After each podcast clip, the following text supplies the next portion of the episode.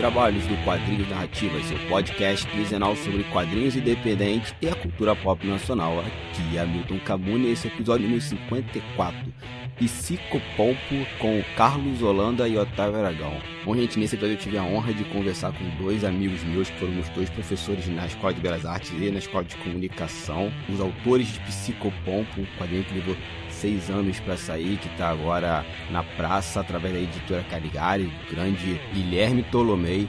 E foi um papo muito bacana, a gente acabou falando sobre quadrinhos, Prometeia, magia, cultura pop nacional, financiamentos e por aí vai. Foi uma coisa bacana. Eu confesso que eu participei muito pouco, eu fiquei mais ouvindo eles falando assim sobre tudo esse tema, né? Porque professores, amigos, tem uma vivência muito grande, assim, então acabei meio que ficando de tiete dele, acabei fazendo pouquíssimas perguntas e deixando eles falarem mais. Mas foi uma conversa muito bacana, a gente ficou muito legal nesse episódio. Ah, gente, e nesse programa tem um spoiler de Prometeia. Em algum momento vai aparecer um som de disco riscado e eu vou novamente voltar e dali pra frente é só spoiler. Então, quem não quiser ouvir, pula essa parte e vá pro minuto que eu falo na frente, tá bom? E como no episódio passado eu tive poucas campanhas de divulgação, né, eu dei poucos recadinhos, esse eu vou aproveitar e falar bastante. O primeiro é um jabá meu. Como vocês sabem, tô aí no mestrado, tá concluído, bonitinho, ainda não defendi, mas em breve eu defenderei. E a minha plataforma de quadrinhos independentes digitais, a Totix, está em pleno funcionamento. Tivemos alguns probleminhas no passado, muito por causa da pandemia, não conseguimos resolver, mas agora está funcionando legal. E a Totix é isso, é uma plataforma de quadrinhos Steam destinada única e exclusivamente aos autores independentes nacionais. Quem quiser lá publicar quadrinhos, postar alguma coisa, ler o material que está lá, está na fase beta, essa fase beta é gratuita, nossa proposta é de monetizar no futuro próximo. Então vai lá, manda seu quadrinho, vai ter um processo de avaliação, a gente vai colocar esse processo com mais detalhes em breve, mas por enquanto vai lá, coloque os quadrinhos para vocês postarem, fazer a comunidade crescer, fazer o projeto andar, me ajudar a gerar dados e fortalecer a comunidade de quadrinhos brasileiros e criarmos um mercado no futuro mais consolidado através do digital, porque como vimos, né, o digital ganhou espaço principalmente por causa da pandemia, gente. Então, vão lá, totix.com ou totix.com.br. O link vai estar aqui no post. E quem quiser ler, tem lá também um perfil só para leitura, para se cadastrar como leitor ou leitora, tá bom? Continuando aí com com os recadinhos dessa semana, eu quero falar então sobre um novo projeto do meu querido amigo Mário Márcio Félix, né? Como eu já falei, ele é uma espécie de padrinho aqui do podcast, né? Já que foi de, dele a ideia de gerar esse programa. Mas nada melhor deixar a própria pessoa falar. Então, Mário, por favor, faça as honras da casa. Fala pessoal, aqui é o Mário Félix do Estranho Escritório. Eu vim aqui a convite do, do grande Cabuna, meu eterno chapa, falar um pouquinho aí da, da empreitada que a gente está realizando agora. A gente tem aquele lance do Brasil me obriga a beber, agora é diferente. Além de me obrigar a beber, o Brasil me obriga a ler distopias. Eu e o meu camarada Rafael Atati, a gente já estuda distopia num grupo de estudo lá na Letras da FRJ já há um bom tempo. Tem quatro anos que a gente faz essa pesquisa sobre distopias.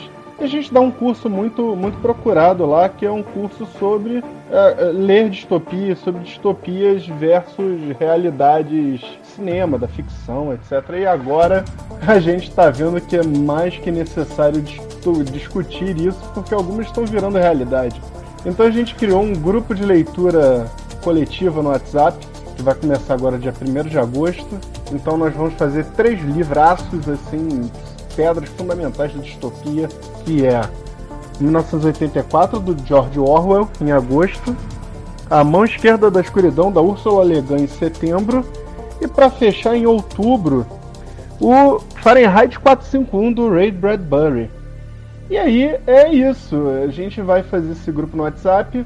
Eh, são preços módicos para pagar o serviço, pagar a internet, para a gente prover uma leitura de qualidade para vocês. Tem tudo certinho, tem um cronograma, tem um dia só para perguntas, tem um dia só para uma live para responder todo mundo, abrir uma discussão. Vai ser uma parada bem bacana, porque a gente não vai falar só do livro. A gente vai falar do autor, vai contextualizar, vai fazer um apanhado geral. O preço avulso caso você não queira fazer as três obras, é 25 reais. Se você quiser fazer todas, a gente abaixa o preço para 60 reais. você tem uma economia de 15 e tamo aí. É, ficou interessado? Procura o meu perfil lá no Instagram, eu sou Instagramer literário, arroba ou o parceirão Rafael Tati que está organizando isso tudo, procura El Rafa, é, não é Rafael, bota o El na frente, é o Rafa.lit, esse lit é de literatura. Valeu, galera, um abraço para vocês. Legal, gente. Façam esse curso, passem para frente, entrem em contato com o Mário, com o meu querido amigo também, Rafael. Vale muito a pena, esses caras são demais assim. E vamos gravar um episódio sobre isso, sobre distopia, esse curso. E quem sabe a distopia pode nos ajudar a compreender e talvez passar por esse momento tão complicado que estamos vivendo. Ainda no campo da literatura, mais dois recadinhos. O primeiro é um canal do YouTube do Ogan, parceiro meu, escritor de ficção científica. Ele tem um canal chamado A Tribo de Ogan, onde ele dá dicas para escritores. Link aqui na postagem. E também o meu querido amigo Jean Gabriel, a qual estou devendo uma entrevista aqui no Coisas Narrativas. Jean vai sair em breve, mas me enrolei com o mestrado, peço desculpas. Mas ele montou uma iniciativa bem interessante, né? Ele, que é a Literatura Fantástica, uma revista pública nacional. Então, tem uma página no Facebook, vai estar linkado aqui. Lá está explicando como participar, como desenvolver esse projeto, como enviar os originais para ele dar uma analisada. Tem ele, uma equipe por trás. É bem legal esse projeto também. E é aquilo, mais uma forma de incentivar a produção de cultura pop nacional. E saindo um pouco da literatura, vamos falar sobre quadrinhos. Tem um projeto muito bacana que é o Mojica Móveis, de Bruno Sor, e desenhado por grandes artistas nacionais que se encontram em financiamento coletivo no Catarse. E a história é o seguinte: acompanhamos o protagonista Márcio, um quaretão que acaba de sair da casa da mãe e procura uma loja de usados para mobiliar o novo lar. Porém, ao entrar na Mojica Móveis e conhecer o seu proprietário, no qual vende os segredos mórbidos de seus produtos, Márcio ouve histórias escrotas e extremamente reais, entendendo um pouco mais sobre o perigo da influência. Bom, gente, esse é o plot da revista, tá linkado aqui na postagem tanto o Catarse, com a página no Facebook, como a página do Instagram. Tá beleza? E continuando com essa proposta de catarses e saindo dos quadrinhos indo para RPG, temos o lançamento de Kalimba que vocês vão ouvir agora.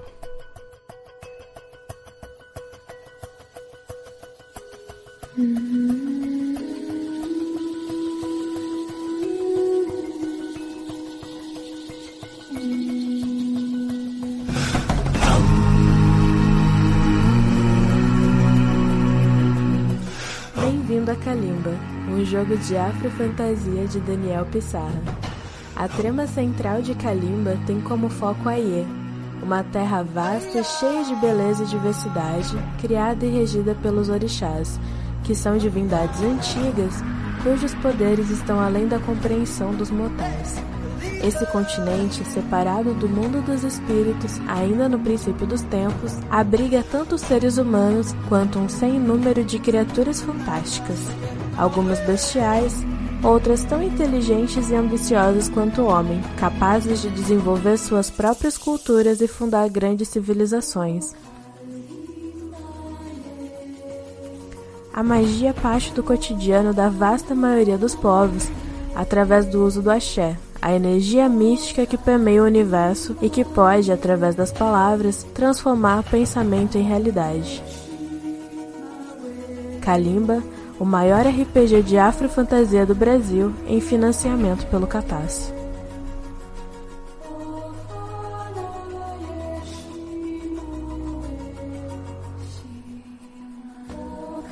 Gente, esse áudio foi narrado pela Renata Canevaroli, que já participou aqui de um quadrinhos narrativas. Ela é uma das responsáveis pelo Clube do XP. E obrigado, Renata, por ter atendido aqui o meu pedido, foi meio de última hora. Mas, gente, vai lá, o projeto já foi batido, mas tá linkado aqui tudo do projeto também. Daniel Pirraça é um cara muito maneiro, assim, e a gente vai gravar um episódio também sobre para falar sobre esse projeto que, pô, me emocionou pra caramba quando eu, eu tive contato com ele.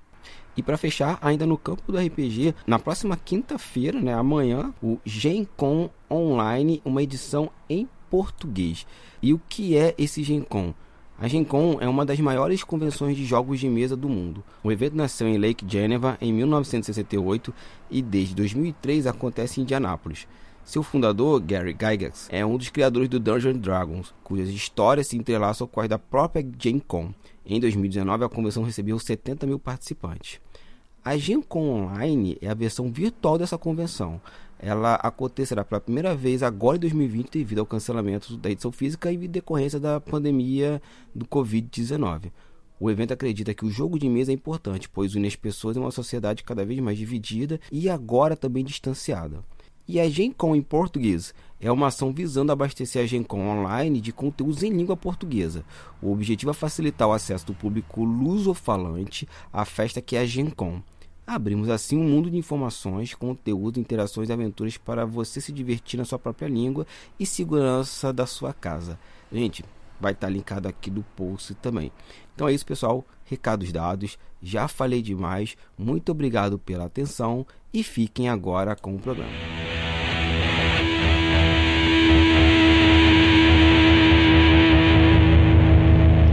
Gente, começando aqui mais um Quadrinhos Narrativas. Hoje eu estou tendo a honra de ter dois amigos, foram meus dois professores, tanto na EBA como no mestrado, para a gente falar sobre quadrinhos, é, academia e ficção científica e outras cositas mais que, que forem aparecendo no meio do caminho. Estou aqui com Carlos Holanda e Otávio Aragão, autores do quadrinho Psicopompo, que já está aí, já está no mercado. Gente, muito obrigado por estar tá aqui no Quadrinhos Narrativas.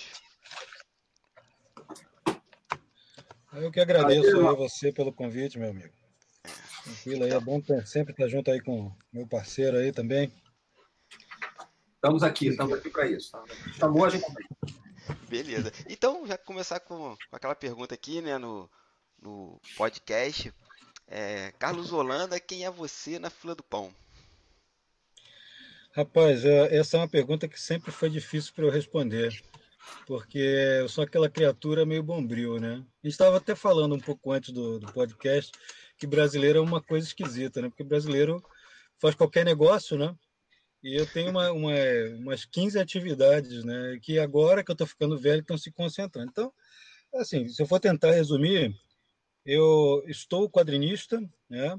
Sou professor de arte, de história da arte, de desenho, e também atuo numa área que é não acadêmica, porém tem um apelo muito forte, que é a astrologia, né? e estou pesquisando quadrinhos desde minha graduação, lá para o iníciozinho dos anos 2000. Então, estamos. Eu, do mesmo jeito que o Otávio, eu também fui pesquisar o, o Ângelo Agostini, o Zé Caipora, o Inhoquim. Então, tivemos aí trajetórias convergentes desde essa época sem a gente se conhecer. Né? Assim, resumindo, é basicamente isso. Sou Sou artista, também escrevo livros, faço blog, site, vídeo, etc. Cozinha. Só eu frito um ovo, rapaz. Um ovo bom pra caramba. Bota até orégano.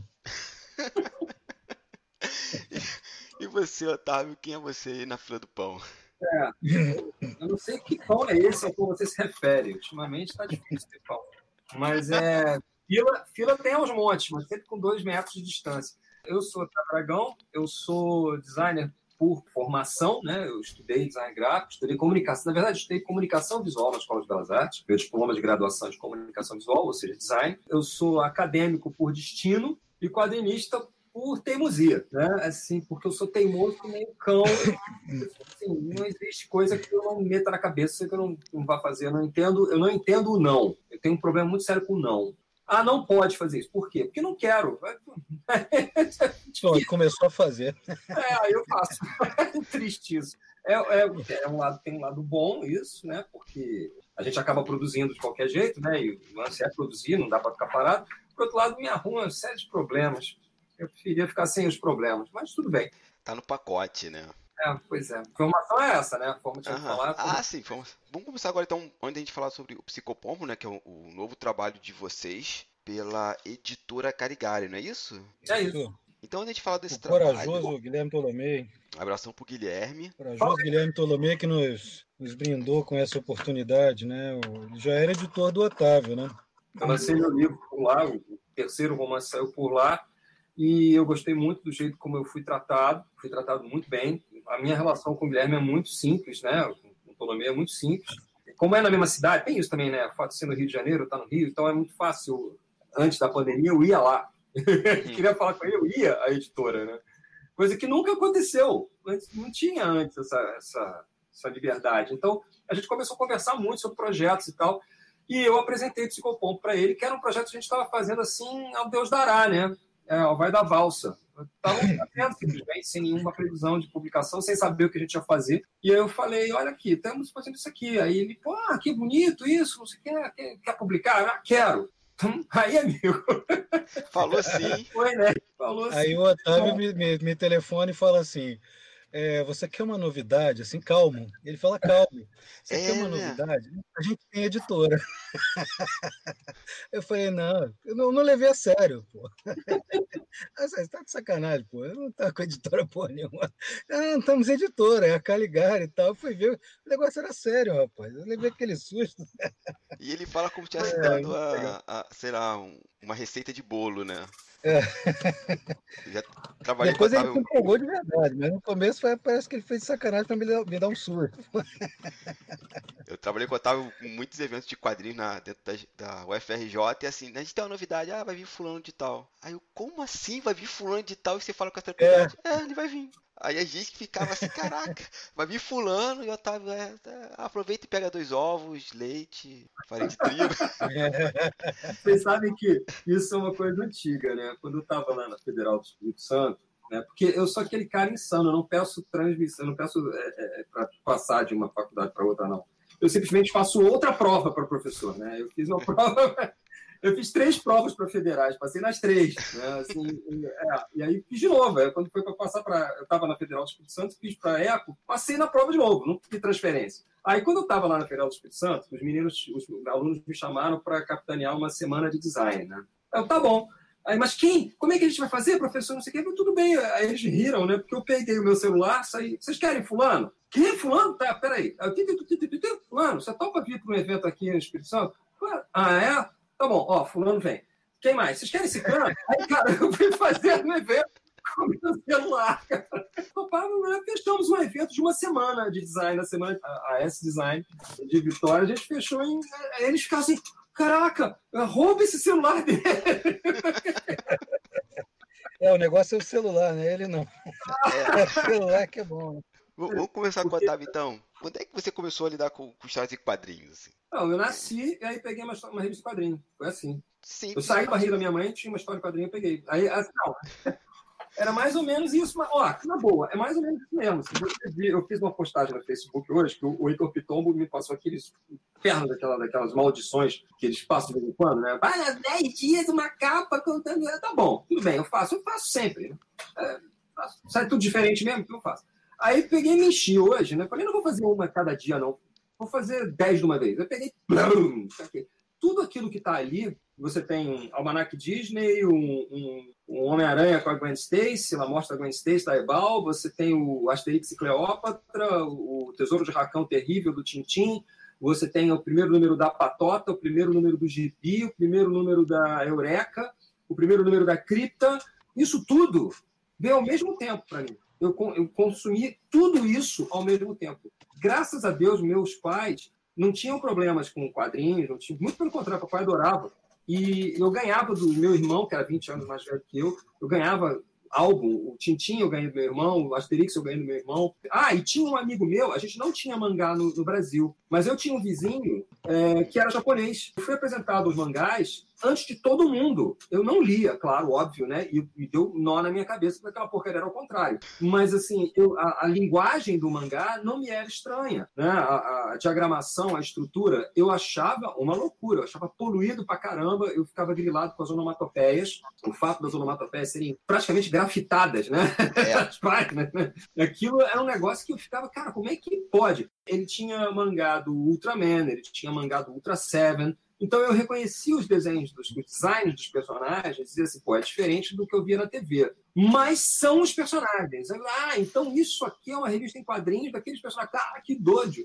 E não tinha isso no Brasil, né? Então eu tive a sorte de ter contato com todas as escolas de quadrinho do mundo ao mesmo tempo. Meu irmão colecionava o Pasquim. Eu não gostava do Pasquim, assim, eu, eu, eu, eu me sentia agredido pelo Pasquim.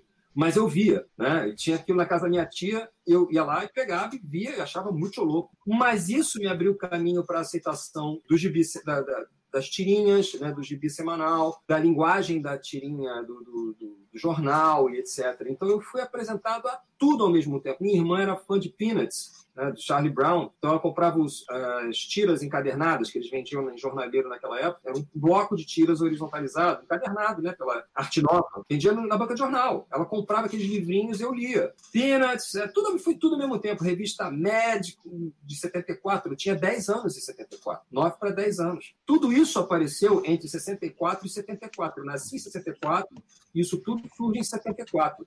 E ao mesmo tempo na TV você tinha os desenhos animados da Marvel, você tinha a Hanna-Barbera, você tinha os, os animes, né? Você tinha animes como é, Super Dynamo, como Fantomas. Então era tudo ao mesmo tempo. A única coisa que eu podia pensar do meu, pro meu futuro era isso. Era fazer revistas em quadrinhos. Era desenhar, desenhar, desenhar, desenhar, desenhar, escrever, escrever, escrever, escrever, contar histórias, contar histórias, contar histórias. Holanda, como é que você iniciou a lidar com os quadrinhos? Eu, eu às vezes me surpreendo com, com o que o Otávio conta, porque eu, eu às vezes me vejo muito na, nas histórias dele. Muita coisa que ele conta sobre a trajetória dele, eu também tenho, não, não é igual, né? Uhum. Até porque, no caso, o pai dele incentivava ele a ler quadrinhos e os meu, meu pai e minha mãe detestavam, pegavam meus desenhos e jogavam fora, né? Eu tinha uma gaveta cheia de desenhos, normalmente era desenho de história de terror eu adorava história de terror, né? E aí um dia eu cheguei lá, fui abrir a gaveta para pegar meus desenhos para mostrar. Cadê os desenhos? Minha mãe tinha jogado tudo no lixo. Foi um, dos grandes traumas da minha vida. A gente fala assim, parece que não é nada, né? Mas fala isso com uma pessoa que está querendo ser artista e, e, a pessoa perde, perde a, a primeiro impulso dela, as primeiras memórias dela visuais são jogadas fora. Então é um negócio bem traumático mesmo. E eu aprendi a ler quadrinhos, né? Eu aprendi a ler com quadrinhos. Eu também. As minhas irmãs eram mais velhas, né? Eu tenho uma irmã mais velha, seis anos, e outra quatro anos a mais, né? E então elas, elas liam Mônica, Cebolinha, Luluzinha, Bolinha, Disney. E aí ficavam me dando as, as revistinhas para eu, eu ler também. Eu via muita revista média, né? Eu era pequenininho, não, não entendia nada, mas achava legal o desenho, né? Eu sempre fui muito atraído nos quadrinhos pelo desenho, pela arte. Depois é que foi amadurecendo, é que foi é, prestando atenção na narrativa, porque o negócio era arte. Quando eu lia super-herói, o que me impressionava era a força dos caras, né? O cara levantar um caminhão, né? levantar carro, dar um soco no outro, o outro voar dois quarteirões. Aquela coisa assim que, que a gente, quando é criança, a gente imagina que a gente é capaz de fazer um dia se tiver ciência para isso, né? E, e, talvez tenha, né? Daqui a uns 200 anos. Mas quem sabe? Eu comecei comecei firme, firme, forte mesmo, a, a me interessar mesmo por quadrinhos, até para virar um profissional da área, quando eu tinha de 9 para 10 anos. E aí eu, na escola, tinha um amigo, né, com um colega de, de, sala de aula, que ele desenhava. Ele fazia uns bonequinhos bonitinhos né, na sala de aula. Eu achei aquilo tão, tão sensacional ver o cara fazendo, que eu, eu aprendo muito por osmose, né? Olho e, e faço, né? Até hoje, assim. E, e, eu achei aquilo tão sensacional, né? E aquilo era tão, tão diferenciado que eu falei, pô, vou fazer isso também. Aí eu cheguei em casa, eu tinha aquela revistinha da Block, do Homem de 6 milhões de dólares. Nossa! Steve Austin o negócio é velho, né? Aí eu peguei aquilo e comecei a desenhar a cara do Steve Austin. Eu mostrei para meu pai, para minha mãe, disse, caraca, desde quando você aprendeu a fazer isso? Eu falei, eu copiei, eu olhei e copiei, né? E aí eu comecei a fazer, eu desenhava personagenzinho, fazia umas, umas historinhas com uns personagens bem toscos, né? Imitando filme americano, botava até aqueles chavões assim, tira esse traseiro gordo de não sei aonde. Tudo com 10 anos de idade, né? Então eu comecei a, a desenhar propriamente dito ali, né? Desenhar querendo ser um desenhista. E lá por volta dos 14 anos, eu e esse meu amigo, né, e a gente foi encontrando mais uns dois ou três, cada, cada um é maluco que o outro. A gente começou a, querer fazer quadrinhos, começou a fazer fanzine. Eu já nem lembro mais o nome do fanzine que, que, que a gente produzia, cada um produzia um e mandava pelo correio, né? Xerox xerocava, desenhava, xerocava, mandava pelo correio. É aquela história ruim pra caramba, mas aquilo ali era um prazer que a gente tinha. E tinha um cara que morava na minha, na minha rua, era uma vila, né? E esse cara, que era o Mozart Conte, a gente até pensava que ele era o Mozart Couto. Né? o nome dele era Mozart Conte. Ele, ele, ele, tinha, ele parecia Jesus Cristo, ele tinha um cabelão compridão, um barbão, assim, né? todo mundo chamava de Jesus Cristo. E esse cara trabalhava na VEC, na época que a VEC estava bombando com o espectro sobrenatural e várias outras revistas maravilhosas de terror. Foi ali que eu fiquei completamente apaixonado por desenhar com um desenho mais carregado, e aí eu fiquei abismado de ter artistas brasileiros tão absurdamente bons, né? Eu fiquei fã do Shimamoto pra caramba, do Watson Portela, do próprio Mozart, Couto, né? É, assim, a gente ficava enlouquecido com aquilo, querendo desenhar. A gente fazia desenho para esse cara levar lá para a VEC para ver se a gente conseguia trabalho. Então, meu sonho nessa época era ser quadrinista. Eu queria ser quadrinista de qualquer jeito depois de trabalhar um tempinho como desenhista de arquitetura numa empresa que tinha em bom sucesso, aí eu, eu me deu a louca. Eu estava fazendo arquitetura, né? Por causa disso, é que eu estava desenhando um negócio. Falei, pô, vou me formar em arquitetura. Eu não aguentei dois anos, fiquei um ano e pouco, saí da faculdade de arquitetura, porque tinha que fazer um negócio tudo com medição. Eu falei, porra, acho lindo arquitetura, sou apaixonado por arquitetura, mas não eu fazendo, não eu fazendo. Por quê? Porque eu queria ser quadrinista que, que eu fiz? Me deu uma louca. Eu estava trabalhando numa empresa fazendo desenho animado para um painel eletrônico que fazia um negócio tudo com LED, né? Lâmpada de LED, ou equivalente, que era maior. E eu fazia os desenhos animados. Os caras conseguiram uma casa em São Paulo. Falei, pronto, tá aí minha chance. Aí eu fui com uma mão na frente e outra atrás. Eu fui morar no escritório em 1992 e aí dali eu comecei a fazer um portfólio, ou seja, o que na época eu achava que era suficiente para ser um portfólio, que era uma bela porcaria, mas se eu mostrasse isso aqui, aquilo que eu fazia, para qualquer professor de design, o cara só não ia rir por compaixão, cara, porque era, era muito ruim. Mas na época, porra, estava muito entusiasmado, era novinho, né? Eu tinha 21, 22 anos. Aí cheguei lá, fui tentando editora, fui tentando tudo quanto é lugar, porra, o negócio era muito fechado. E eu queria entrar, nem que fosse como faxineiro. Por quê? Porque do mesmo jeito que eu aprendi a desenhar olhando, eu queria ver os caras trabalhando para eu fazer igual. E eu não conseguia nada, não conseguia. Era um, era um sofrimento. Então dali eu fiquei, eu fiquei tão decepcionado que eu desisti. Eu parei. Assim, mais de uma década sem desenhar. Não, desenhei mais fiquei, ficava só brincando, fazendo umas caricaturas, ia pro, pro boteco, né? Aí ficava desenhando a cara dos garçons, eu desenhava a cara dos amigos, aí sacaneava e dava para todo mundo aquela caricatura e ficava por isso mesmo, nunca mais, nunca mais desenvolvia. É, eu trabalhei um tempo aí com, com legendagem de filme, né? Fui me educando com cultura de massa direto. Aí voltei para o Rio, é, em 99. Em 99 eu comecei a trabalhar para de Ouro. 99 não, 2000. Comecei a fazer passatempos para de Ouro, né? Aí, aí, fazia de tudo. Fazia desde caça-palavra até jogo dos erros. É, eles gostavam mais quando eu escrevia. Por incrível que pareça, eu queria desenhar, mas gostava mais quando eu escrevia.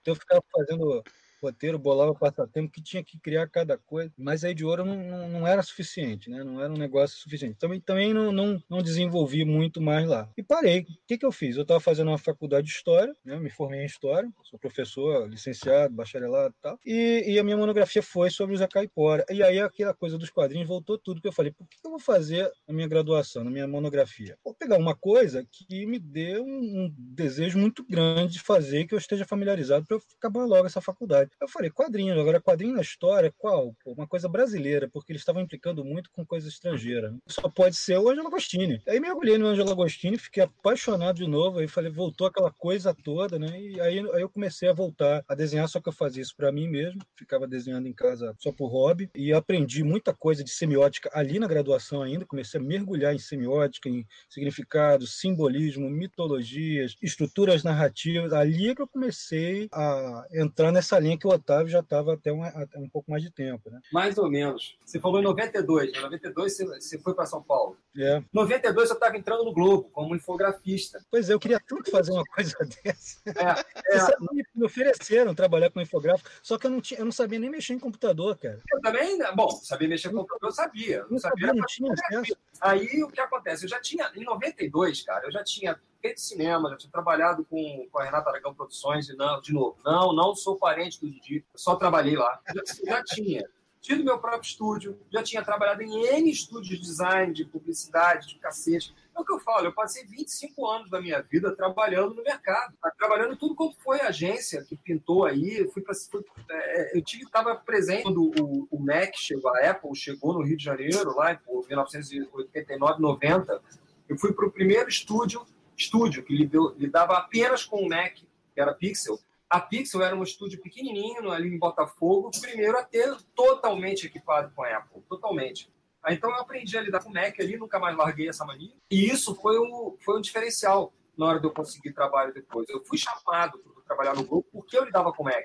Olha só, hein? É, olha. Então, assim, é, cheguei lá, analisaram meu trabalho, acho que consideraram que eu, que eu desenhava bem, e eu lidava com o Mac e eu desenhava no Mac. Eu aprendi a desenhar no Mac, aprendi a usar freehand, Illustrator, etc.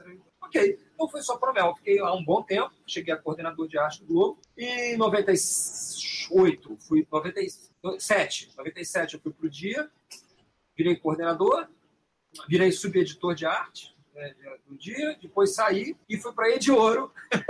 Ediouro. Né? olha que ano, olha que ano, 2000. Em 2000 eu estava na Ediouro como editor, como editor de arte mesmo, né? Eu cuidei de três, três revistas da Ediouro de informática. Ainda estava com os infográficos Hã? nessa época? Não, fiz muito infográfico para as revistas de ouro. Fiz muita coisa lá. Eu fazia o projeto gráfico das revistas lá. Eu fazia eu, aliás especiais para a empresa. Eu fazia os roteiros, montava os passatempos e dividia cor com, outra com outros caras. Eu trabalhava nas, nas revistas mesmo, nas revistas de verdade. Revista papel coucher e tal. As revistas uhum. de verdade, não as revistas de passatempo. Não que as revistas de passatempo não fossem de verdade quando eu saí de lá, a, minha mulher falou assim, cara, você não vai... Eu já tinha, ela já tinha me dado essa, essa ideia de eu ser acadêmico. Quer dizer assim, ah, advogado, por exemplo, trabalha e dá aula. Eles fazem as duas coisas. Eu, pô, é, seria uma boa, né? Se eu trabalhasse numa federal. Aí tinha que fazer a prova, eu tava fazendo mestrado. Aí eu comecei a fazer mestrado antes mesmo de entrar para de Ouro. Aí eu entrei para de Ouro, já estava fazendo mestrado, já estava dando aula como professor substituto. E aí acabou a de Ouro, eu emendei, né? passou um tempo, dei aula na Bennett, um tempinho, dei aula na. fiz uns cursinhos na Veiga de Almeida, mas aí pintou o concurso para Federal do Espírito Santo. Eu fiz assim despretensiosamente, me inscrevi, fiz despretensiosamente, passei em primeiro lugar e fui para lá. Aí a vida mudou, né? Passei três anos em Vitória, mudou tudo. Aí a Maurício falou: olha, vai abrir um concurso para a escola de comunicação. Você não quer fazer? Eu falei, cara, tudo bem. Ah, não faz. É, até a ideia foi dele, né? Não faz é, é, transferência, não, porque você não vai conseguir alguém que queira sair daqui para ir para aí. Eu falei, é verdade. Então eu simplesmente fiz o concurso de novo.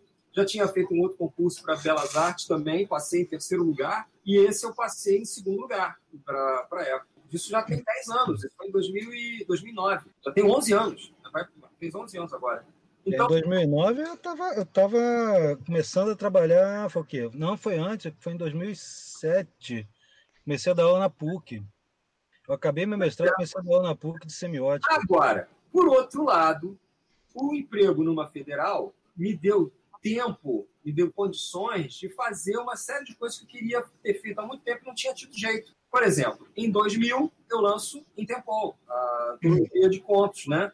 Daí eu entro na ficção científica mesmo. Eu tinha entrado dois anos antes com o conto Eu Matei Paulo Rossi, mas de verdade eu entrei em 2000 como organizador da antologia em Tempol. E a partir daí não parei mais de escrever. E Quadrinho, é, o meu primeiro álbum, ele é de 2011, que é o Pra Tudo Se Acabar na Quarta-feira. Eu fiz em parceria com o Manuel Ricardo. Foi aluno meu, em Vitória. Fizemos o, o, o álbum. Em 2011, saiu pela Draco. Ou seja, de lá para cá, um monte de coisas. É, várias carreiras ao mesmo tempo. Eu, to, eu tomei uma, uma decisão na minha vida. Tudo que eu queria fazer quando menino, eu não tive condições de fazer, eu vou procurar realizar agora, depois de burro velho.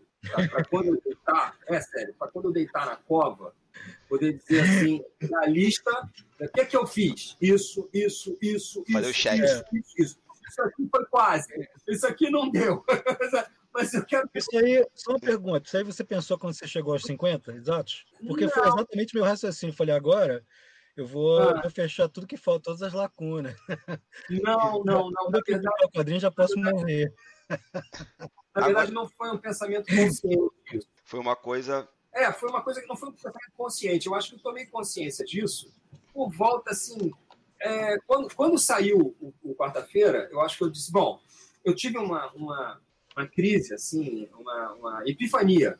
Acho que o termo certo é epifania. Quando saiu quarta-feira, quando eu peguei quarta-feira a revista, o álbum nas mãos, pela primeira vez, isso é engraçado, foi uma entrevista que eu dei para o Toninho Castro, na, lá na Blux, que foi onde a gente fez o lançamento, e eu não tinha recebido o álbum ainda. Eu peguei o álbum pela primeira vez na loja. Na Nossa. hora, antes de fazer a entrevista. Então a entrevista eu fiz toda assim, trimiliquento, emocionado, porque eu queria ver manipular o negócio, não podia, que eu tinha que fazer entrevista, né? E o negócio era da loja, a revista era da loja, não era minha. Eu, a, a, comparação que eu fiz foi com o Frank Sinatra recebendo o Oscar, mal, mal comparando, claro, né? Mas quando o Frank Sinatra ganhou o Oscar dele, né, que foi só um que ele ganhou na vida, ele disse que ele saiu da, da, da cerimônia, foi, não foi para casa, não, foi para praia. Foi sentar na areia da praia, enterrou o Oscar na frente dele, ficou conversando com o Oscar. Até amanhecer. tipo, passou, passou a limpa a vida, né? Ele e o Oscar. Não, pois é. Será que você é real mesmo? Então, pois é, a, a, minha, a minha impressão que eu tive foi com, com quarta-feira foi exatamente essa, que eu estava com ele, quando eu peguei na minha mão o primeiro exemplar, eu queria conversar com, a, com o álbum, né? Tipo, pô, vamos lá, e aí? O caminho até aqui, como é que foi? E agora? E eu acho que aí é que sedimentou a ideia de que dá para fazer. Mal ou bem dá para fazer. Né? Que era uma coisa que na minha infância era uma impossibilidade, na minha juventude era algo muito difícil, e finalmente na minha velhice não é uma impossibilidade e não é tão difícil. É até razoavelmente fácil. As coisas convergiram, né? A tecnologia, Sim a economia. É, isso que eu ia falar agora. Tá, convergiu, pum, agora dá para fazer. Não é uma coisa de. É, a questão de publicação, que é até uma coisa que o André Diniz fala muito naquele material dele, para publicar, publicar e tornar público. Então, Exatamente. com a internet, no computador, você faz qualquer negócio. Chega, eu me lembro, acho que você estava assistindo essas aulas lá comigo, lá na, lá na Letras, né, Cabuna? Acho que você estava nesse. Sim, sim. Eu, eu, a gente pode publicar, cara. Pode publicar o que quiser. É, depende do que você, de que público você quer atingir. Então, quando você antes de, dependia de ter o um negócio em papel, ter uma gráfica, ter alguém para distribuir, ter uma editora, porra, aquilo ali era impeditivo. Agora, você pode ter a panela que for, você pode ter o círculo fechado que for, a máfia que for, azar. Até o Catarse tem. Se o cara quiser falar pro Catarse, tem isso tem. Se não quiser, monta um blog e mete o quadrinho lá, cara, porque Sim. assim não, não tem mais isso. Eu já publiquei um monte de quadrinho meu independente dessa forma. Ficar no Catarse, criar um hábito de você só produzir pelo Catarse, tem, tem várias questões que me, me, me incomodam. Faz com que o artista ache que é a obrigação dele produzir, participar de todo o processo ele tem que participar de todo o processo, mas não capitanear todo o processo, sabe? É útil você conhecer todo o processo, sim, é parte da sua produção, concordo. Você tem que estar na gráfica, concordo. Você tem que prestar atenção nas coisas, ver prova e conferir prova, claro, mas não como uma parte é, inescapável do que você tem que fazer.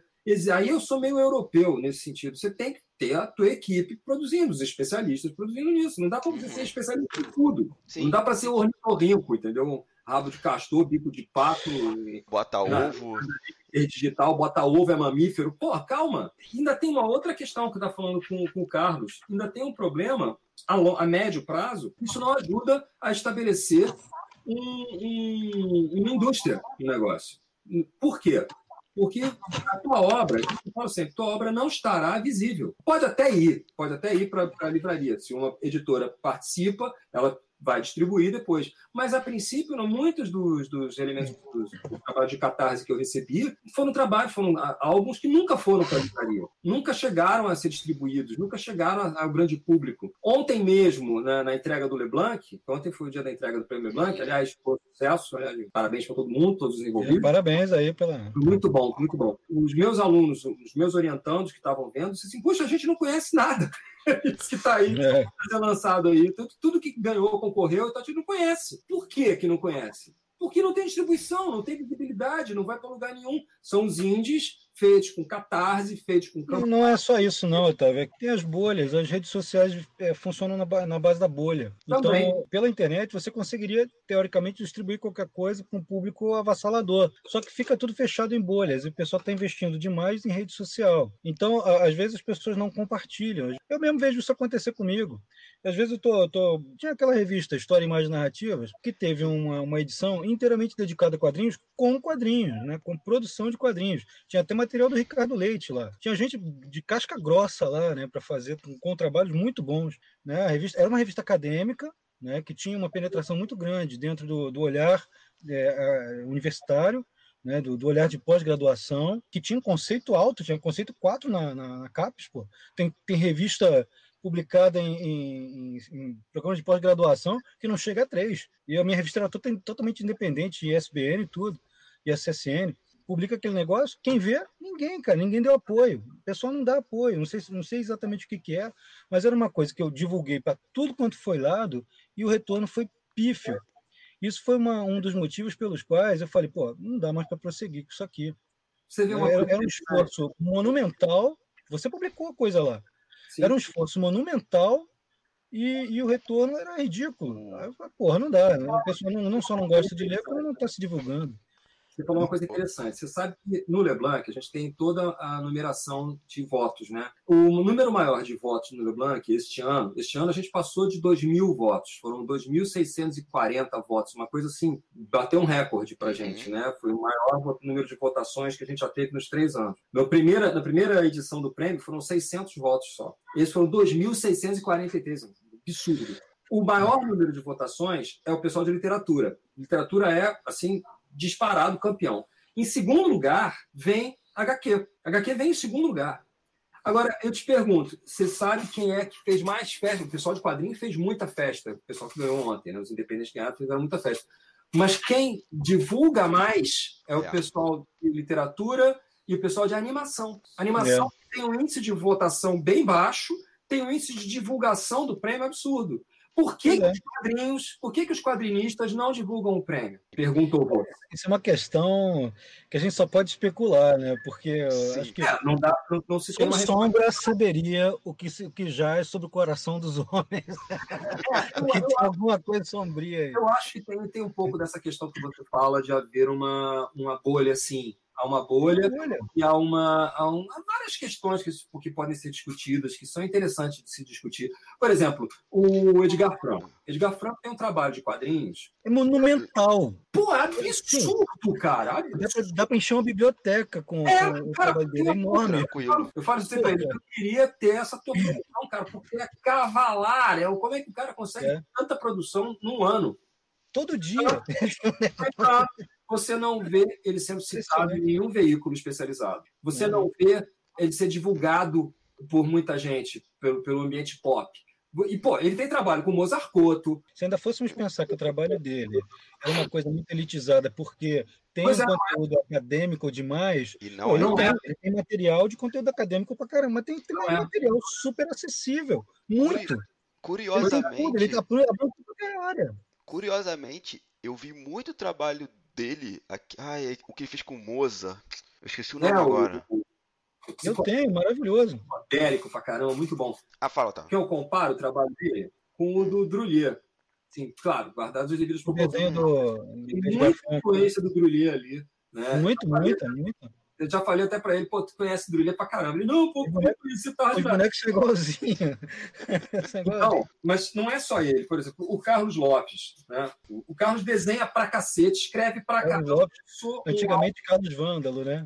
É, lançou um álbum sensacional, que é o álbum autobiográfico do Dorsal Atlântica, que lançou preto e branco, depois lançou o mesmo álbum colorido. Ele fez sozinho, foi um catarse da vida. Ele foi bancado pela comunidade do metal e os quadrinistas. Ninguém sabe dele, o cara é bom pra não cacete. Eu fui conhecer o trabalho dele recentemente, por tua causa. Não é uma questão de nunca ouviram falar, é uma questão de não querem nem saber. Eu, eu só sabia do Carlos, do Carlos Lopes, eu conheci ele como Carlos Punk e Carlos Vândalo, por causa do Dorsal Atlântica, porque eu era, era da galera do Headbanger, né? Eu era metalheiro na época. Aí, permissão para spoiler. É, tem uma página, tem uma página de psicopompo, aliás, uma página dupla de psicopompo, que é que tem uma referência muito forte, algumas coisas são literalmente copiadas, de, de partes de uma capa que o Otávio fez com o Gilberto Zavarese, do Dorsal Atlântica que é a, a, gente fez essa página assim em homenagem àquele processo que ele teve lá, que ele pediu para eu fazer. Aí eu fui lá, depois eu coloquei algumas coisas minhas, mas é. tem coisa ali que é totalmente igual, né? É, é tirar de mesmo lugar. O disco é o Musical Guide from Stylium, do, do Dorsal Atlântica, de, de 1990 e 90. eu acho é, que eu fiz o projeto todo, eu fiz o design todo do disco não só a capa. A ilustração de capa é do Gilberto Savarese, mas o projeto de capa é meu, o projeto do, do disco é meu, o encarte é meu, tudo, é, o logotipo é meu, eu fiz tudo. tudo. É. Fiz tudo. Ali- Aliás, Psicopompo Tocou não foi... lá? Não tocou Não? em algum momento, não? Pegou um instrumento, Não, não? Não, não, não, não, não, não. Ah, sim. foi um retorno ao passado, cara, porque o Otávio trouxe muita coisa que ele viveu e que coincidiu com muita coisa que eu vivi ali. Isso vale pelas, pelas produções artísticas, acadêmicas e tudo mais, pelos estudos, os dois influenciados por Prometé. Eu conheci o Otávio por causa do Alan Moore, estava procurando um tema para fazer doutorado. O velho nos apresentou. O velho nos apresentou. Eu estava procurando um tempo para fazer doutorado. Eu falei, mas eu não queria falar sobre qualquer coisa. Mas se eu for falar de quadrinho de novo, pô, já, já fiz graduação, mestrado. Mestrado eu falei do Príncipe Valente, né? Falei com, sobre fascismo direto no Príncipe Valente. E aí eu falei, pô, não vou falar com quadrinho de novo, mas eu queria falar de simbolismo, mitologia, astrologia e, e magia, né? Será que não tem alguma coisa que tenha isso? Eu comecei a catar na internet, aí foi Prometer no reino de Tote Hermes. Pô, é que esse tal de Otávio Aragão, peraí. Aí eu fui ler. Eu falei, caraca, é isso que eu preciso fazer, é isso aqui que eu vou fazer, né? E aí eu comecei a trocar ideia com o Otávio. Ah, quer dizer, acho que o Psicopompo começou a nascer ali. Mas Psicopompo ainda tem um outro negócio, porque muita coisa que a gente viveu na nossa infância está ali dentro. O Otávio escreveu muita coisa que, que faz parte do processo dele. Com a permissão dele, eu fui, cheguei e falei, não, vou colocar as coisas da minha infância também, porque as duas coincidiram. Eu jogava bola de, descalço no meio do terreno baldio. A gente fazia aquela porcaria toda. A gente, a gente brincava lá com a, com a galera que morava na favela. Eu morava no pé da favela. Era na favela também. Então a gente, a gente era muito pobre. Sim, vamos lá, vamos esclarecer uma coisa aqui. Eu era, eu era. Peraí, calma. Eu era Ah, era pobre, não. Era classe, era classe média. Era classe Eu, média. eu era bem ferrado. Mas é, é- tudo que o Carlos está falando é verdade, eu assino embaixo, é verdade. É, o que havia era que, sim, por exemplo, escola pública. Eu sou cria da escola pública. Né? Sim, Uhum. idem. Muitas, Também. muitas, eu fiz escola particular durante três anos da minha vida só, pré-vestibular, só. O resto foi tudo escola pública, toda a minha vida escola pública. E escola pública é guerra, né, cara? Escola pública é aquela coisa. Ou você se garante ou você tá ferrado, né? Então, várias É. pancadaria, porradaria, é uma vez por ano. Até você, Se hora. até você ganhar moral, você tinha que sair na mão mesmo, não tem jeito. Então, muito do que daquelas competições que tem ali em, em Psicopompo eram as brigas, eram muitas, vieram muito das brigas que tinha do pessoal do meu prédio com o pessoal do prédio vizinho e do que eu via no colégio, direto, porque eu estudei no colégio o Estácio de Sá, que é ali dentro do forte da, forte da Urca, né, de São João. E aí a gente tinha os da garotada que morava lá dentro do forte, que eram os filhos dos, dos suboficiais, etc., e, e frequentavam o colégio. Então era uma, era uma linha dura dentro do colégio muito grande, a disputa era constante. Então era briga para quadra, briga para praia, briga para isso, briga para aquilo, briga para aquilo outro. Eu vi um garoto estourar um tijolo na cabeça de um outro menino Meu uma vez. Deus. Né? Um negócio, eu nunca mais esqueci isso. Cara. Foi, foi uma cena chocante, entendeu? Era nessa base. a pessoa juntava, fazia, fazia linchamento, né? Ficava, Ih, ficava- cercava um e vinha uns 10 caras, 20 caras para bater. Vocês fugir na rua.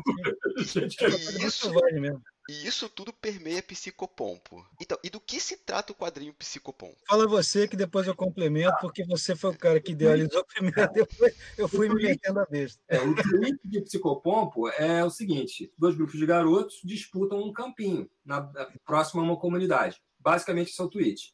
Um grupo de garotos de classe média baixa e o outro, garoto, e outro grupo de garotos miserável. E eles disputam um campinho de futebol. Só que, paralelamente a isso, está havendo uma crise no cosmo. E as entidades místicas que governam o cosmo estão no impasse, porque eles já tiveram duas guerras mundiais e não resolveram a situação. Eles não batalham entre eles, eles batalham através de, de avatares, É, avatares situações humanos. Então eles vêm nessa porradaria há milênios e não resolvem nunca nada. E de repente, um lado resolve apelar. É o seguinte: guerra é guerra, certo? Então vamos resolver em uma disputa menor para gastar menos dinheiro. gastar menos dinheiro com a produção. E o outro lado está cansado dessa coisa de fazer guerra mundial, fazer um negócio escalafobético. Então, se guerra é guerra, vamos fazer uma guerra. Aproveita que aqueles moleques estão lá, tá bom. O nosso lado é aquele, o de vocês é esse. Quem ganhar, ganha o Cosmo. E o lado, o lado digamos assim, menos positivo da disputa, rouba. Né? Porque aquela velha história, entre Deus e o diabo, o problema é que Deus segue as regras, o diabo não necessariamente. Basicamente, psicopompo é isso. Existe uma disputa no plano físico que é refletida no plano astral. Ou existe uma disputa no plano astral que usa, é o plano físico, usa o plano físico como tabuleiro. É, essa ideia veio muito de uma, uma leitura que eu fiz do Colin Wilson, que é um escritor de ficção científica e de pesquisador do ocultismo. É, há muitos anos ele fala, falou uma coisa muito interessante sobre o Rio Nilo. Né? Quer dizer que o Rio Nilo, pela disposição das pirâmides, seria um reflexo da Via Láctea. Os, os egípcios entenderiam o sim, Nilo, sim. O Nilo como um reflexo da Via Láctea e as três pirâmides de Zé e. Como é que é, Carlos? Kefren, Kepler, Kelps e Miquelinos. Estariam no lugar de estrelas pontuais, né? constelações específicas. Então, essa ideia nunca saiu da minha cabeça. Quer dizer, o céu, imagina, você tem o céu com os deuses e a Via Láctea, que é o rio de leite dos uhum. deuses.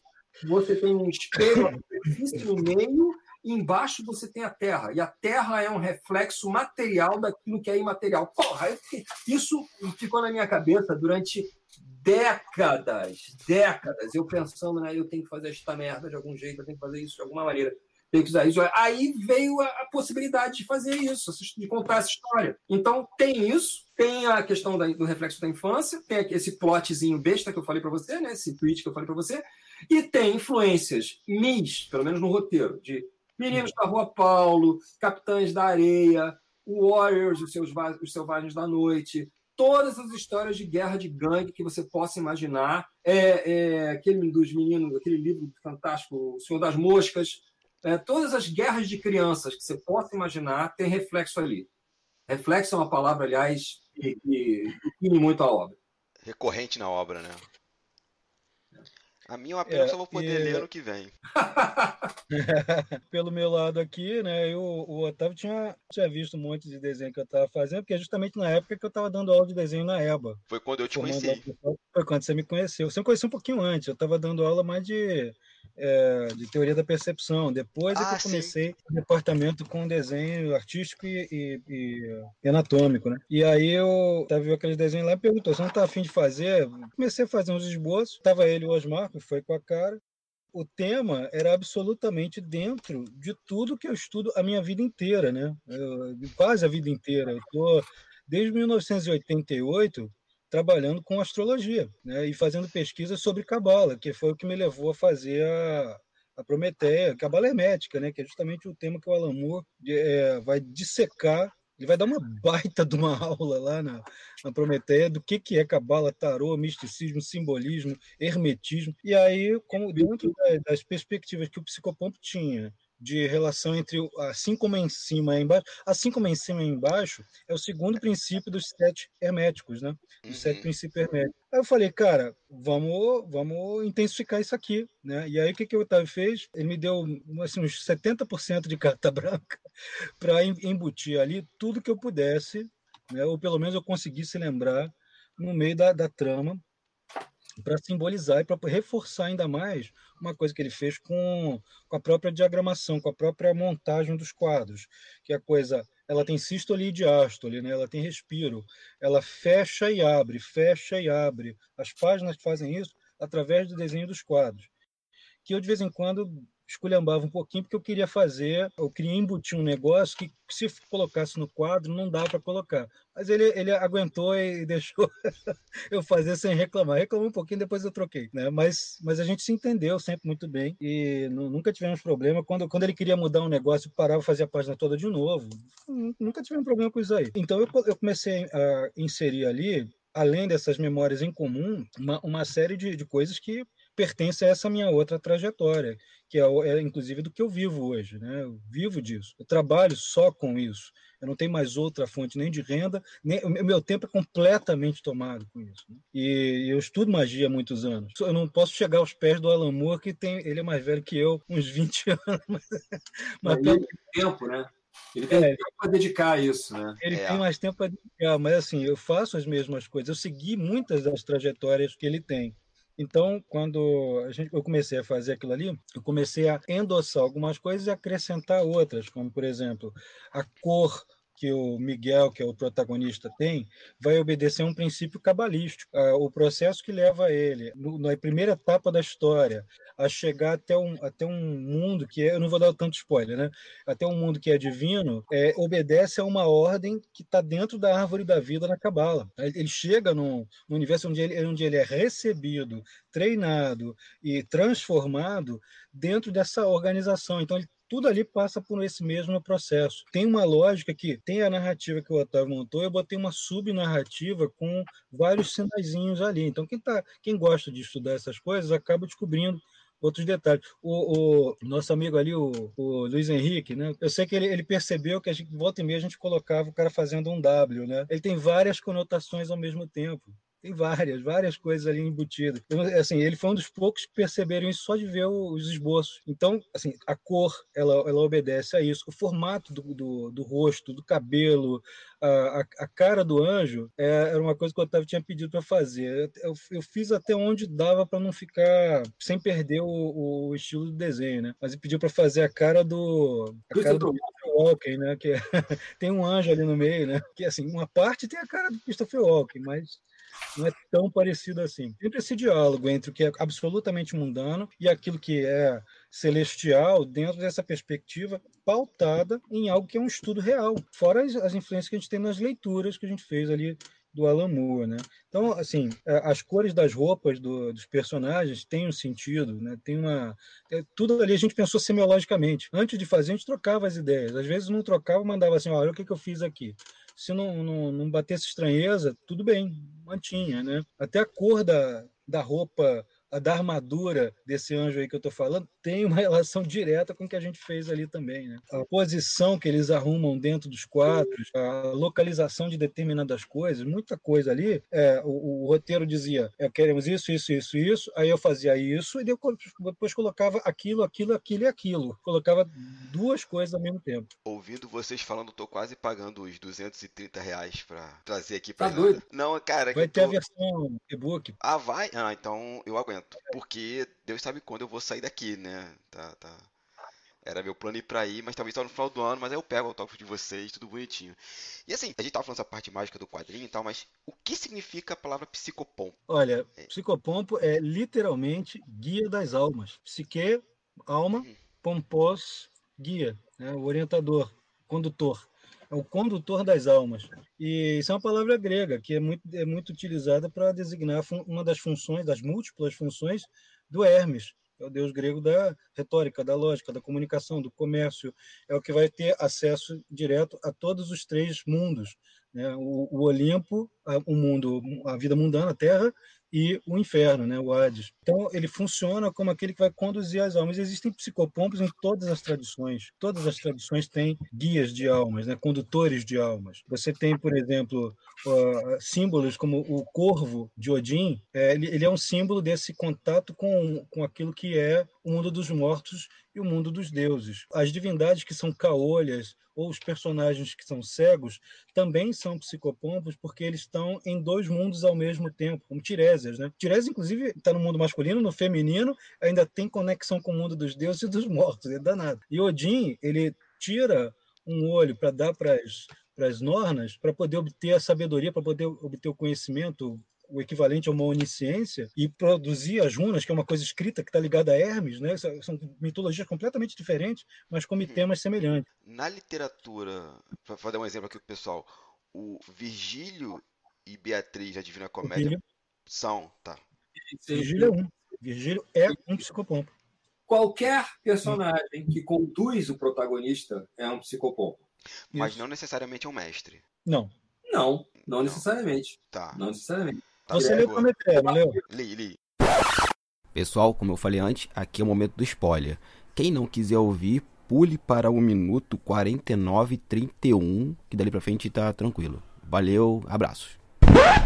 Então, a função que a Prometeia, a, a Sophie Banks, transformada em Prometeia, tem, quando ela está guiando aquela Prometeia gorduchinha, uhum. tá? Quando ela está subindo a árvore da vida, é a função de um psicopompo, um guia das almas. Que, ao mesmo tempo, ela também está se transformando enquanto ela ascende. Mas ela está cumprindo essa função para aquela outra alma que está desencarnada. Ela, ela morreu ali e ela vai subindo na árvore com ela. Encontrar o esposo, o esposo alquímico, né? Que era o desenhista dela, né? Que era o artista. Marido O o Otávio falou uma coisa, só que picou a ligação. Pode repetir, Otávio? Todos os personagens que servem de guia para o protagonista são psicopompos. Eu tinha essa dúvida quando eu assim, ah, um mestre é um psicopompo e tal. Eu falei, não, mas o psicopompo não tá ensinando necessariamente alguma coisa. Ele tá. Não, falando. não. Ele só guia. Tá te mostrando o caminho só. Tá te dando as chaves. E, o- e É. Prometeu é um bom exemplo, porque inclusive a Sofia aprende muita coisa quando ela tá naquela jornada. Em Prometeia, você tem vários psicopompos em vários níveis, inclusive a própria Prometeia. Ela é guiada e se- serve de guia. Tanto faz. Isso. O Carlos estava se referindo ao finalzinho da história, Sim. quando ela serve de guia para outra Prometeia, para a Prometeia anterior a ela, que reencarna. Né? Estou aqui Sim. contando, dando um spoiler enorme para quem não viu Prometeia. Né? E muita gente, aliás, é interessante isso, que muita gente não gosta de Prometeia. Acha confuso, acha didático, acha chato, acha isso, acha aquilo, acha aquilo outro, acha a obra mais difícil do Moore e tal. Pois é. Assim, é, É porque tem esse universo hermético que ele embutiu ali. E hermético não no sentido de ser fechado e inacessível. Hermético no sentido de remeter ao hermetismo, que é um, é um ramo da filosofia que vem desde o século II, entre, entre filósofos neoplatônicos e anteriores a eles. Anteriores a eles, ainda no período helenista ainda. há questões aí, há questões aí que são que a gente tem que levar em consideração. É uma leitura difícil? É. Sim. Tem como ser de outra maneira? Não. Desculpa, não dá para ser de outra maneira. Ele foi até bonzinho. Aí as pessoas reclamam das páginas duplas daquele número que eu acho sensacional, que é o das cartas do tarô. Meu Deus, Ah, é pô, mas aí você tem as três linhas narrativas, é complicado, é difícil, é enrolado, não está bem não é, resolvido, não gente. sei o quê. Cara, É justamente aí que está a graça. é. Porque ele, ele, com uma página, ele e o artista estão comunicando 400 níveis de leitura. Mas olha uma- só, Fala, tá. está aqui para falar do- da Prometeia, né? Mas a gente está aqui para falar de dessa falsa, essa falsa complexidade. Isso eu acho que é importante falar. Existem as coisas complexas e existem as coisas meramente complicadas. O que é complicado, a gente foge. Não precisamos das coisas complicadas. Mas o que é complexo é legal. Sim. O que é estruturado, é complexo, é, é- é legal, não precisa ser ruim, só pode con- ser considerado uma coisa ruim. Vamos lá, um exemplo para isso. Você gosta dos filmes do, no- do Nolan? Adoro. Sim, Os filmes do Nolan, eles são desnecessariamente complicados. Concordo. Existe um que, assim, eu acho. Inception é complicado pra caramba, mas é legal pra caramba também. Não, veja bem, o Grande Truque. O Grande Truque, ele é o filme do Nolan, meu filme do Nolan preferido. Ele é na medida, o dos dois mágicos, né? Sim. Wolverine contra Batman. Contra Wolverine. É. né? Ele, ele é na, assim, equilibradíssimo, o roteiro é perfeito, tudo ali funciona com uma maravilha.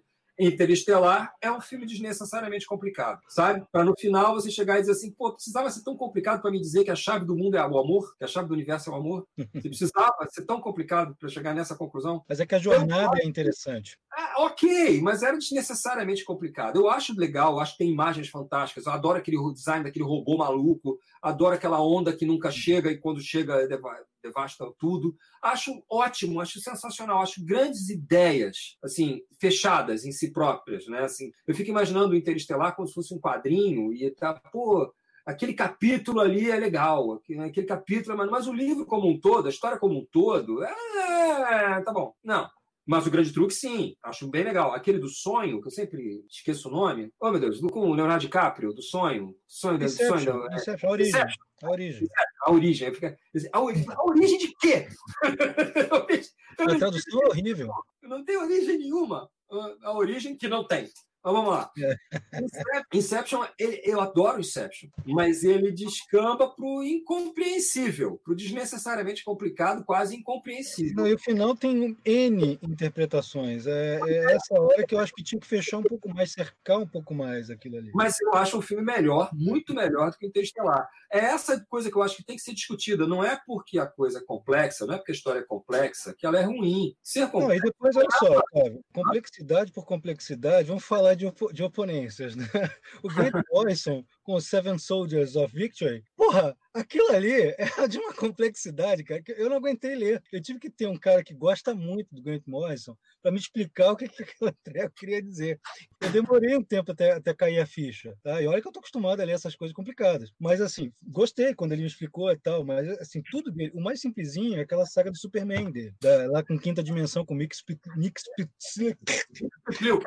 Mixespitlik. Né? Então ele, ele também complexifica muito o negócio. Mas isso não significa que a obra seja ruim. Essa do... não é, é. Vamos lá. Você não entendeu o Proust não significa um problema do Proust. Exatamente. Exatamente.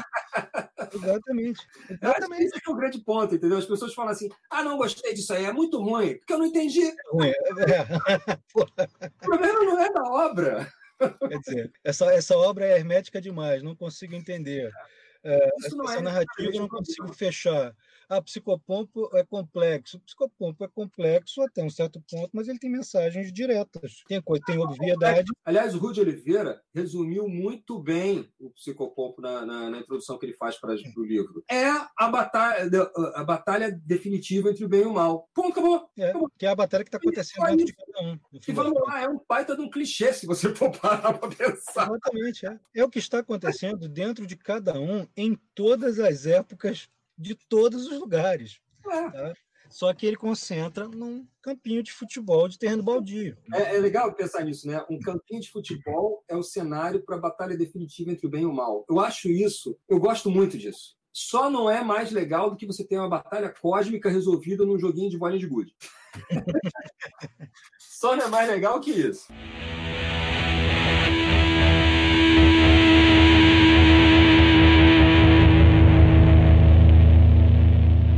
É isso, pessoal. Chegando ao final de mais um quadro narrativas, uma aula praticamente. E é isso, agora é o momento de abar, o momento da despedida, porque tudo que é bom acaba. Então, senhores, obrigado por estar aqui no quadro narrativas e faço agora seus jabás, começando por você, Otávio Aragão. Em primeiro lugar, jabá, o jabá principal é onde compra psicopompo, né, Carlos? Esse é o jabá principal, pô.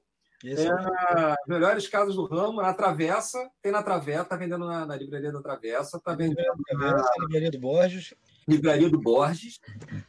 É, só botar www.livrariadoborges.com.br e travessão, né? www.livraria da Travessa ou é Travessa só? Não lembro mais. Esse é o grande jabá, né? Onde comprar psicopompo. O segundo grande jabá pessoal, meu, é que quando você estiver comprando na travessa, comprando psicopompo, clique no nome Otávio Aragão, você vai ver uma porrada de outros livros lá, compre todos. É. é, tem uma porrada de livros lá, inclusive inclusive e-book, o cara pode mandar ver. Se for na Amazon também, digita lá meu nome, Otávio Aragão na Amazon, pumba, pode mandar baixar tudo, compra tudo, aí você vai se divertir. Querido ouvinte, você vai se divertir por pelo menos uns dois meses. Ah, tá claro, tem as traduções também, né? Assim, acabou de sair a tradução que mostrei para vocês antes, de Histórias Brilhantes, que eu fiz 10 HQs do Alan Moore. São 10 é, contos gráficos do Alan Moore, pequenas histórias em quadrinhos, que ele faz com diversos, diversos diferentes. Saiu pela Mitos, editora, e tem algumas histórias muito boas mesmo. Muito, muito, muito boas. Acho que é isso. Bom. Ah, no que me diz respeito, eu tenho um romance em andamento, que é o Metalandragem. Eu tô, tô sofrendo muito com ele. Mas ok, é do jogo, é assim que funciona mesmo. Eu sempre sofro, meus, meus romances são partos. E tem uma coisa que eu me coloquei, saca? Aquele negócio do Daltic na lista, né? Quantas, quantas coisas você já fez antes de morrer? E eu cheguei a uma conclusão triste que eu tenho que fazer uma HQ sozinho. Qual será essa HQ? Eu estava dando traço à minha bola, eu acho que eu cheguei à conclusão, mas eu estou com medo dela, porque é uma coisa muito insana, muito louca. E, e não sei, não sei se eu sobreviverei íntegro ao final dela. Então, sim, se, o, se houver, vamos ver o que acontece com o psicopompo, né? Se houver uma resposta positiva, se houver uma, um, um clamor, vamos ver. Por que não? Né? Como diz o Carlos, é, tem tantas histórias possíveis a ser contadas naquele universo, então por que não? Por outro lado, essas coisas são assim: quando a gente produz, a gente mexe molinhas, né? a gente empurra um mecanismo. fazer uma obra necessariamente leva você o universo responde, né, para você. Você lança alguma coisa nova para o universo, ele responde para você. E o, o Manuel Ricardo me, me, contactou semana passada com certa vontade de voltar a fazer histórias da Intempol. É, mais especificamente o, o, a continuação de quarta-feira, né? Quarta-feira ficou uma história inconclusa, é, que é o até que enfim é sexta-feira. A gente fez o para tudo se acabar na quarta-feira. O título da próxima seria até que enfim é sexta-feira. E eu tenho uma ideia de uma terceira que se chamaria porque hoje é sábado. Mas é essa ainda fica para o futuro. E ainda tem coisa como Prêmio Leblanc, como SIC, que eu não sei. O Osmar que te chamou aí de homem de 16 braços, né?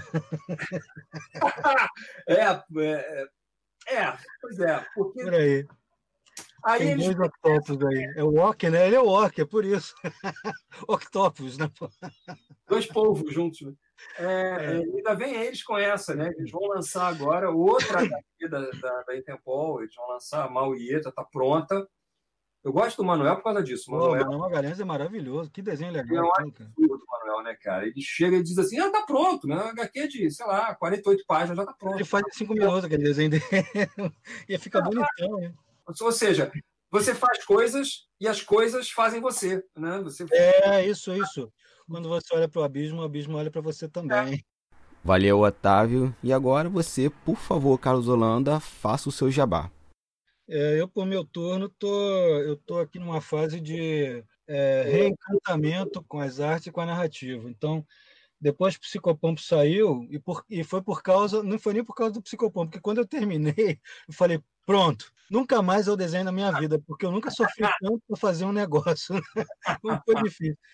Mas aí, na hora da gente fazer os desenhos lá para dedicatórias, Rapaz, eu vi que eu estava rápido pra caramba. Eu falei, caramba, eu estou desenhando com o triplo da velocidade que eu tinha e chegando a uma, uma qualidade razoável. Né? E aí eu falei, se eu, se eu diminuir a velocidade e ficar calmo na hora de desenhar, vai ficar bom. E eu estou começando a fazer uns testes, eu estou redefinindo o estilo. Eu vou começar a fazer aquelas pinceladas meio descompromissadas do Pop Pop, né? E eu tô, tô testando. Tem umas coisas aqui que eu estou fazendo super super rebuscadinhas e outras que são super descompromissadas e eu vou ver que estilo que eu vou que eu vou seguir daqui para frente, mas eu já tenho em mente e seguindo aqui o gancho que o Otávio falou, vamos esperar o psicopompo surtir efeito, vamos ver que efeito que vai surtir, se é que vai surtir. Pois e é. vamos, dependendo do efeito, eu pretendo aí, depois eu vou, vou ver com o Otávio o que, que a gente pode fazer, porque eu estou pensando também em escrever. Tem, se ressuscitar em Tempol, uma vez uhum. o Otávio mesmo já me convidou. Cadê o teu conto da Intempol? Eu falei, vamos lá, vou tentar também. Eu também gosto de escrever, né? Então, estou pensando em fazer um, um, livro de contos. Um livro mais curto, né? com menos páginas, algo em torno de 50, talvez. Mas com vários continhos que envolvem, vai desde história de terror até história de ficção científica, até uma coisa absolutamente cotidiana, ou um drama psicológico, né? alguma coisa mas, mas tudo pautado nas minhas experiências, né? Coisa que assim, vou contar aquilo que está dentro da minha cabeça, né? Aquela coisa que sai do, do coração, vai para a cabeça, elabora e sai aquela coisa ali que a gente não sabe se é bom ou se é ruim, a gente vai descobrir. Mas esse é o meu projeto aqui, que eu não tenho prazo para resolver, né? A coisa que eu, que eu tenho feito mais próxima dos quadrinhos, mais próxima dessas produções agora, é o último livro que eu, que eu na verdade, eu tenho esse, o texto desse livro já pronto há mais de uma década, só que eu agora acabei de compilar e estou fazendo a introdução que eu, depois que eu, que eu li, eu descobri que eu tenho que colocar mais do que a introdução, que é mais um capítulo.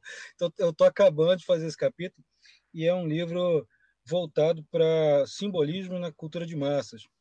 Simbolismo astrológico, mágico, esotérico, dentro da cultura de massas. Então eu vou falar, por exemplo, sobre o Homem-Aranha, sobre o Batman, sobre o Thor, Superman. Né? O Superman é, é uma mistura de Moisés com Jesus Cristo. Né? Então, até um material que eu apresentei lá na Eco, numa das SICs, né?